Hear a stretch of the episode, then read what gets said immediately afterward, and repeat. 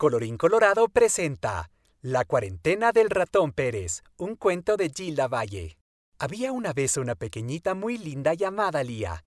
Ella estaba preocupada porque sus dientecitos estaban flojos. Le bailaban en las encías y si se les caían, el ratón Pérez no vendría, porque al salir de casa se contagiaría. Lía ya no sonreía.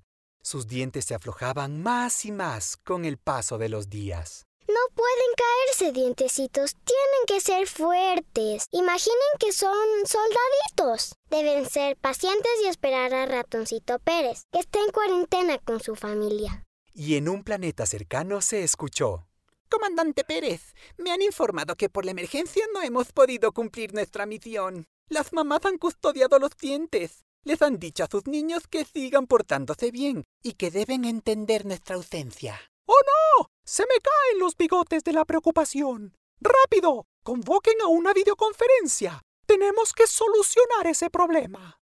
Ya estaban conectados cuando se escuchó a la ratoncita Alejita Pérez que había olvidado de apagar su micrófono. ¿Cómo vamos a salir? Nos podemos contagiar. Algo debemos inventar. Y Mario, el más comelón de los Pérez, interrumpió. Sin dientes no hay queso. Sin dientes nadie come. Y pum, se desmayó. Despierten a las hadas. Necesitamos sus trajes de algas y corales. Que se impriman mascarillas salvavidas. Pidan a las luciérnagas sus visores con un material muy resistente. Y no olviden los guantes de colores fosforescentes. Muy bien, eso servirá para evitar contagios, comandante. Pero necesitamos un permiso especial de las autoridades. Entonces al ratoncito Martín se le ocurrió una idea, publicar el siguiente mensaje en sus redes sociales. SOS, somos los ratones Pérez y necesitamos cumplir nuestra misión. ¿Alguien nos puede ayudar? Al cabo de unos minutos se habían hecho tendencia y una buena noticia apareció en todas las noticias.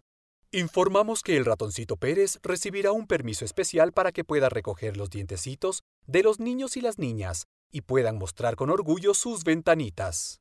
Esa misma noche, Lía no se aguantó las ganas. Se comió una manzana y escondió los dientes debajo de la almohada. Al levantarse encontró una carta muy especial. Querida Lía, gracias por tus dientes. Los vamos a guardar en nuestra colección.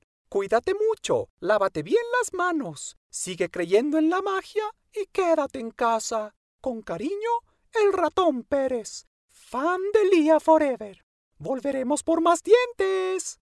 Y colorín colorado, este cuento no ha terminado.